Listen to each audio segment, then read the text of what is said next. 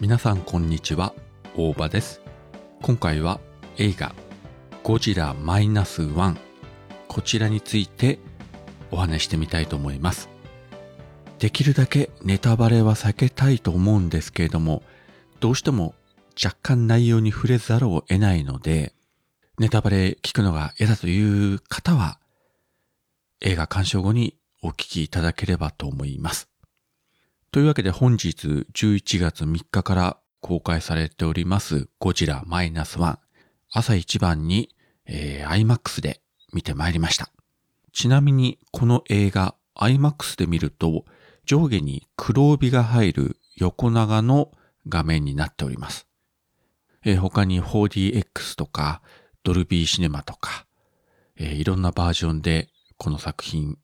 全国で500巻以上というね、さすが東方気合入ってますけれども、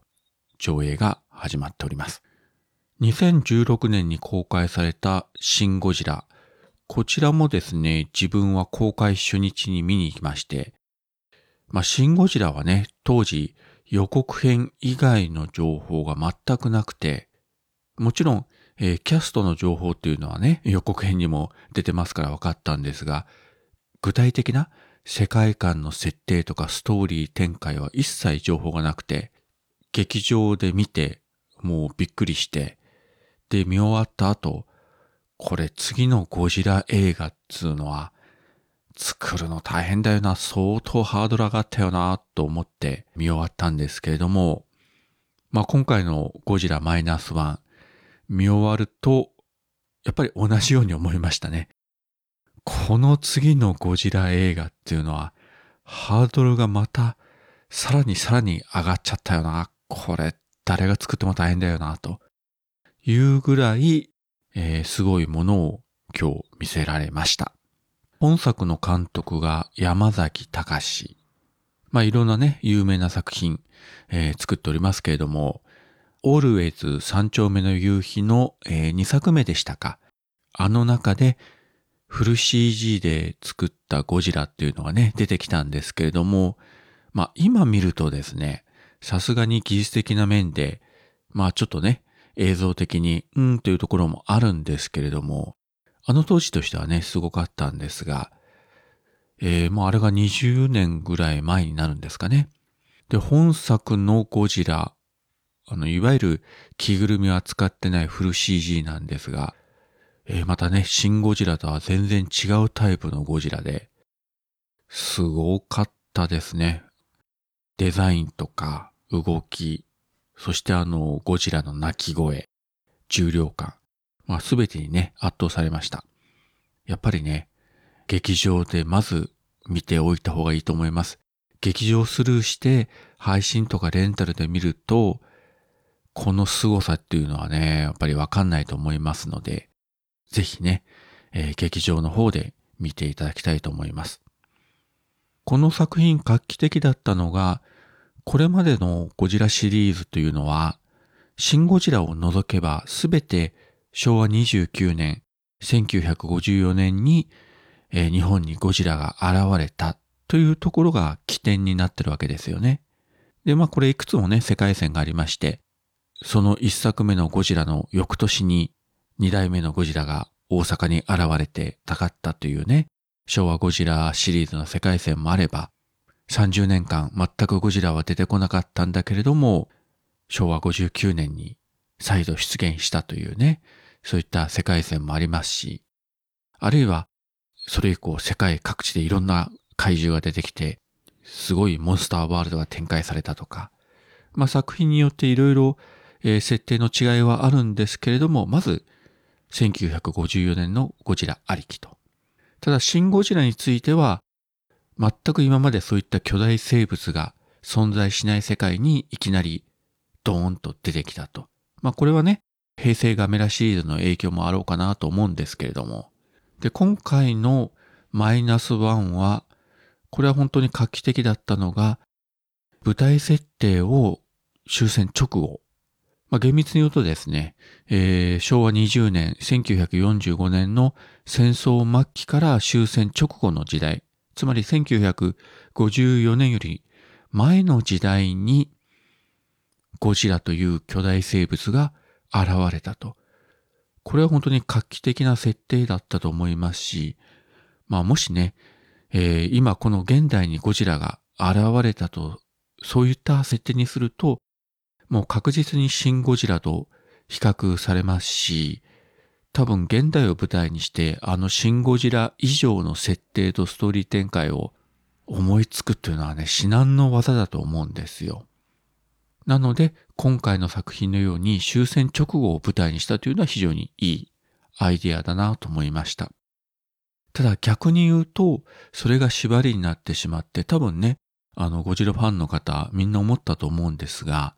じゃあその時代にゴジラが現れたとして、当時の技術力、科学力で、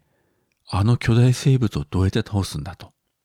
えー、ゴジラ第一作ではね、オキシジェンデストロイヤーという架空の化学兵器を使ってゴジラを倒したんですが、日本自体がボロボロになって、ようやく戦争から立ち直り始めたぐらいのところで、ね、今と比べると圧倒的に技術力、科学力が劣ってるその当時の、えー、日本でどうやってあれを倒すのか。まあ具体的なね、その方法というのはここではご説明しません。ぜひ映画館で見ていただきたいんですが、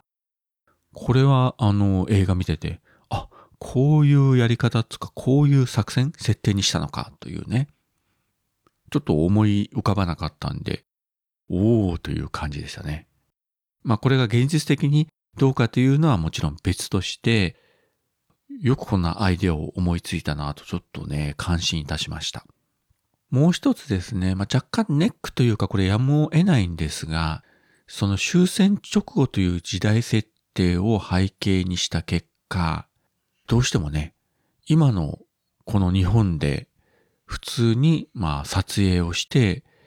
その風景を映画の中に落とし込むことができない。まあ、シン・ゴジラとかね、あるいはそれ以前の他のゴジラ作品だったら普通に街並みの風景とか撮れたんですが、当然それができない。なので、スタジオ内のセットか、オープンセットか、あと、えー、背景をもうフル CG で描写する。まあそういったやり方しかもうないわけですよね。海の上とか山の中ならまだいいんですけども、街中はそういう風に加工するしかないと。なのでそうなってしまうとどうしても画面がちょっと狭くなるというか、まあこれストーリー展開にも関わってくるんですが、今回の作品、どうしても地域が限定されてしまって、狭い地域、狭い空間でゴジラと人間がやり合ってしまうように見えてしまうところも正直あったんですね。これがシン・ゴジラの時は、まあ、現代が舞台だったので、今の東京、今のね、その霞が関とか、普通に撮影してそこにゴジラを落とし込むということができたんですけれども、それができない。まあ、全て作り込まないといけないという、そこの部分のネックがあった。まあ、もっと言えば多分予算上のね、ネックもある。もうハリウッド映画のように潤沢に予算があれば、もっといろんなね、見せ方ができたと思うんですけれども、背景部分にどうしても限界がある。まあ、その代わりそのゴジラ本体については、すごい描写がいろいろあって、まあ、これも具体的には言いませんけれども、今までのゴジラにはなかったような描写がありまして、まあ、ギリ言うとですね、当然ゴジラですから、口からあの、熱線吐くんですけれども、この熱線の描写も今までのゴジラに本当にない描写で、これはね、びっくりしたし、めちゃかっこよかったです。これはまたよく思いついたなという感じでね。なので、まあ多少ね、そういったところの欠点というか、マイナス要因がなくはないんですけれども、それ以上に見せ場、迫力は多々ありました。あと音楽も、えー、当然ながらね、えー、要所要所で伊福部明のあのゴジラのテーマ流れましたけども、これももうバッチリなタイミングで流れてきましたね。そして、えー、キャストの方もですね、えー、主役の神木隆之介、浜辺美波、この二人もうまかったし、あと脇を固める山田裕貴、青木宗隆、えー、吉岡秀隆、佐々木蔵之介、安藤桜。このあたりももう役者がうまいからもう安心して見てられましたね。ただドラマの展開自体は正直、うんというところも正直なくはなかったです。突っ込みどころもまあなくはなかったです。ただそれ以上にやっぱり、えー、俳優の演技力、存在感というのがすごくあったので、まあそこの欠点がね、うん、うまいことこう中和されたというか、そういった感じに自分には見えましたね。あとですね、まあ終戦直後ということで、まあ今回物語の中で、えー、元軍属、海軍出身者とかね、いろんなキャラクターがたくさん出てくるんですが、かつて海軍にいた人はこういう顔つきをしてるだろうなと思われるような、いかにもという俳優の人たちをね、集めてきてて、これはね、なかなかいいキャスティングだなと思ったわけなんですけれども、逆にそんな中で、神木隆之介なんかはまあね、いわゆるイケメンなので、多分あの時期にこういうイケメンは日本にはいなかったよなという感じでね。ただ、神木隆之介はね、本当に上手い役者なんで、えー、その部分では大丈夫だったんですが、えー、イケメンぶりがちょっと目立ちすぎたかなという気が、えー、なきにしもあらずと。あとですね、えー、っと、今回のこのドラマパートで、子役、小さい女の子が出てるんですけれども、この子役がね、めちゃくちゃ良かったですね。この子はすごかったですね。やっぱりね、映画の中で子供と動物というのは非常にね、扱いが難しいと思うんですよ。でも、この女の子は本当にね、うまかったですね。演出の方はね、いろいろ大変じゃなかったかなと思うんですけどね。まあ何はともあれね、まあ正直、欠点、突っ込みどころもあちらこちら散見はされますけれども、トータルで言えば非常に見応えがある作品でしたし、